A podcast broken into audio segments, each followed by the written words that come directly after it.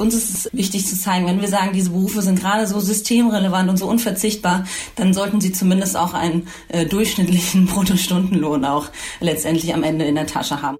Die Corona-Krise zeigt es mehr als je zuvor. Es gibt Menschen, ohne deren Arbeit der Alltag in Deutschland einfach nicht funktioniert. Aktuell fallen einem da vielleicht besonders Ärztinnen und Ärzte ein, die Corona-Patienten behandeln. Aber mindestens genauso wichtig sind zum Beispiel Reinigungskräfte, die für Hygiene im Krankenhaus sorgen. Die Anerkennung, die diese beiden Berufe bekommen, könnte aber wohl nicht weiter auseinanderklaffen. Und auch die Bezahlung ist nicht zu vergleichen. Wir fragen uns in der heutigen Folge von Zurück zum Thema, warum viele systemrelevante Berufe so wenig Anerkennung bekommen und wie das geändert werden kann. Heute ist Dienstag, der 7. April 2020. Mein Name ist Eva Morlang. Hallo.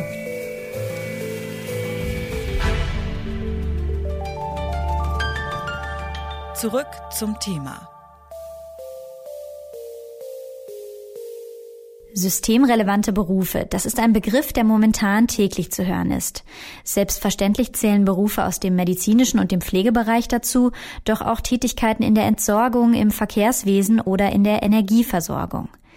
Eine Studie des Deutschen Instituts für Wirtschaftsforschung, kurz DIW, hat sich die soziale Anerkennung eben dieser Berufe angeschaut. Josephine Köbe ist Mitautorin der Studie und wissenschaftliche Mitarbeiterin der Abteilung Bildung und Familie am DIW. Sie hat die systemrelevanten Berufe auf einer sogenannten Magnitude Prestige Skala eingeordnet, die zeigt, wie hoch die jeweilige Anerkennung ist. Ja, das war ganz spannend, diese Magnitude Prestige Skala. Das ist ein inzwischen in der Wissenschaft ähm, aus der Soziologie stammendes anerkanntes Maß, um sozusagen soziales und gesellschaftliches Ansehen in normalen Zeiten zu messen. Und äh, wir haben da tatsächlich auch uns mal eben diese systemrelevanten Berufe mal genauer angeguckt und sind da sehr schnell ähm, ja etwas stutzig geworden, weil die von Ihnen auch gerade angesprochenen Ärztinnen und Ärzten tatsächlich wahnsinnig hohes Prestige auch in normalen Zeiten aufweisen, aber eben gerade diese Gruppen wie Reinigungsberufe, aber auch Arzt- und Praxishilfen oder eben ähm, die klassischen Supermarktkassiererinnen und Kassierer eben extrem wenig Anerkennung in Zeiten außerhalb von Corona genießen. Und wie erklären Sie sich das? Das ist ja eigentlich widersinnig, dass so wichtige Berufe so wenig Anerkennung bekommen. Genau, gerade in aktuellen Zeiten wird es natürlich noch mal ganz besonders deutlich. Allerdings ist es, ähm, wenn wir uns uns mal genauer anschauen, welche Berufsgruppen das sind, kann man natürlich auch sagen, dass es relativ teilweise auch geringe Qualifikationen nur erforderlich sind, aber es sind eben auch andere Faktoren. Wir haben uns genauer angeguckt, dass es vor allen Dingen Frauenberufe sind, also einen sehr hohen Frauenanteil. Und da haben wir schon oft festgestellt, auch in anderen empirischen Studien, dass dort eben in diesen klassischen Berufen die Löhne weniger stark steigen als im Vergleich zu anderen ähm, Berufsgruppen. Und weiter weiterer wichtiger Punkt ist, dass auch viele von diesen systemrelevanten Berufen ohne Tarifverträge laufen und sozusagen oft auch die Beschäftigten deshalb auch schwache, schwächere Verhandlungspositionen haben. Die Bundeskanzlerin hat sich vor wenigen Wochen zum Beispiel an Kassiererinnen und Kassierer gerichtet und gelobt, äh, die hielten gerade den Laden am Laufen. Glauben Sie, die Anerkennung dieser Berufe steigt im Moment in der Krise und wird auch vielleicht danach bleiben?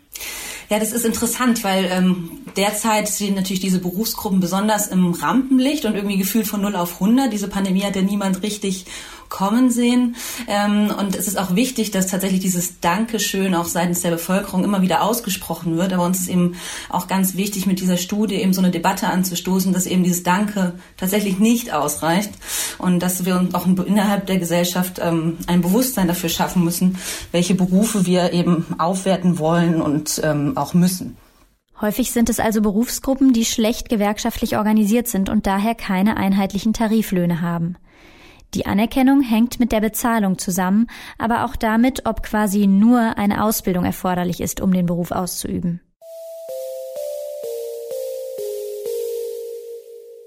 In der aktuellen Krise liegt der Fokus natürlich vor allem auf dem medizinischen Bereich, wo schon lange vor Corona die Arbeitsbedingungen teilweise prekär waren.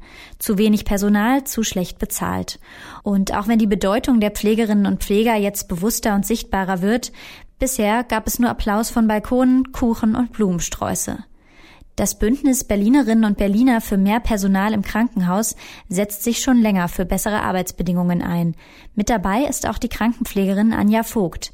Ich habe sie nach ihrer Einschätzung gefragt, warum ihre Berufsgruppe so wenig Anerkennung bekommt. Das kann ich gar nicht sagen. Also das kann ich für die Politik sicherlich sagen, weil Pflege immer ein Kostenfaktor ist äh, in Krankenhäusern, in Pflegeheimen, das spielt gar keine Rolle. Wir sind halt teuer, Personal ist immer teuer äh, und deswegen will man uns, also ich will jetzt nicht sagen loswerden, aber deutlich reduzieren. Ich glaube, in der Gesellschaft, bei dem einzelnen Bürger ist, ist die Anerkennung schon da. Ich glaube, der einzelne Bürger, der schätzt schon, was wir tun. Ich glaube, es ist ein politischer Unwillen eher. Welche Maßnahmen braucht es in Ihrer Meinung nach, damit die Arbeitsbedingungen der Pflegekräfte besser werden und die Wichtigkeit des Berufs widerspiegeln?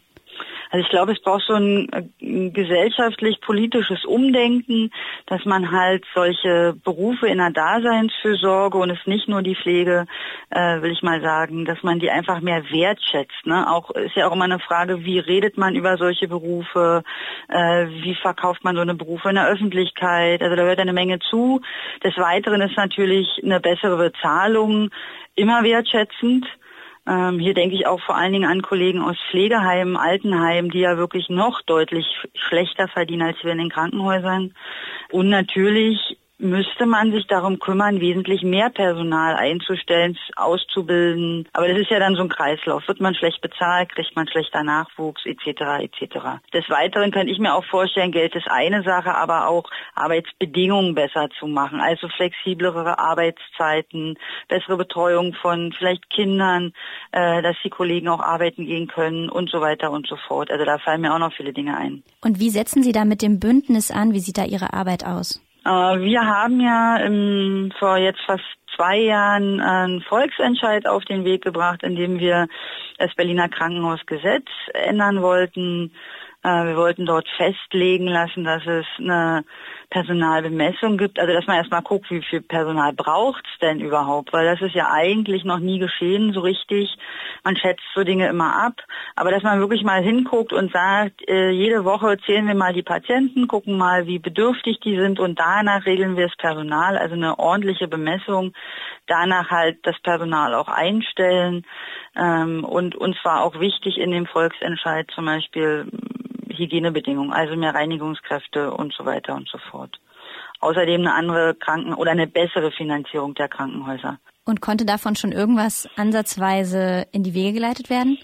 Nee, gar nicht, weil der Berliner Senat hat ja beschlossen, unser Volksentscheid wäre nicht rechtens. Wir sind da im Moment auf dem Klageweg. Insofern hängt das noch so in der Luft. Wir machen uns natürlich trotzdem weiter stark in den Häusern durch politisches Engagement. Gerade jetzt auch in der Corona-Krise sind wir aktiv, nochmal auf diese Missstände hinzuweisen. Aber umgesetzt ist davon noch gar nichts. Also wie gesagt, wir regieren seit Jahren den Mangel im, im Pflegebereich.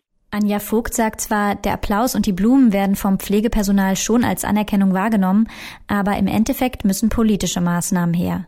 Wie die konkret aussehen können, habe ich Beate Müller-Gemmecke von den Grünen gefragt. Sie ist Mitglied des Bundestages und Sprecherin für Arbeitnehmerinnenrechte und aktive Arbeitsmarktpolitik. Also von politischer Seite kann verändert werden, dass wir es einfacher politisch gesetzlich gestalten, dass Tarifverträge allgemeinverbindlich erklärt werden können und damit dann eben für die ganze Branche gilt. Da kann man sehr wohl gesetzliche Vereinfachungen auf den Weg bringen. Und ist da gerade schon was im Gange? Also es gibt viele Forderungen, also zum Beispiel diese Erleichterungen. Äh, wir fordern auch ähm, beispielsweise, dass es tariftreue Gesetze gibt, äh, die man ähm, dann, mit dem man eben tarifliche Löhne ähm, fördern kann.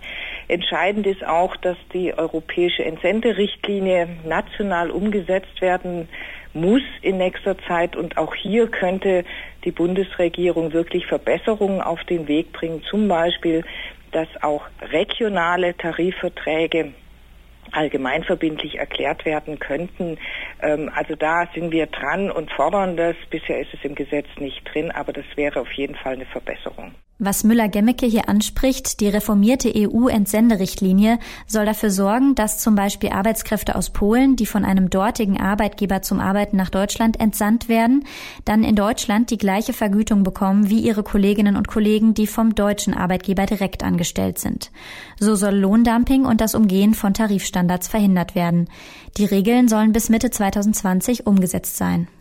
Es ist eigentlich paradox. Viele der Berufe, die systemrelevant sind, die große Verantwortung tragen, bekommen wenig Geld und wenig Anerkennung. Das ist leider schon lange so, aber wird in diesen Tagen besonders sichtbar. Schlechte Arbeitsbedingungen gibt es vor allem in Branchen, die nicht oder nur schlecht gewerkschaftlich organisiert sind. Auch der Ausbildungsweg spielt eine Rolle. Krankenpflegerinnen wie Anja Vogt freuen sich zwar über Blumen und Applaus, aber natürlich müssen politische Lösungen her, die sie schon lange versuchen zu erstreiten. Das war zurück zum Thema heute am 7. April 2020.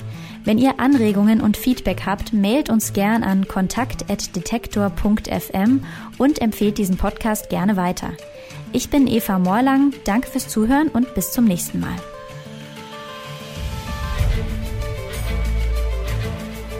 Zurück zum Thema vom Podcast Radio Detektor FM.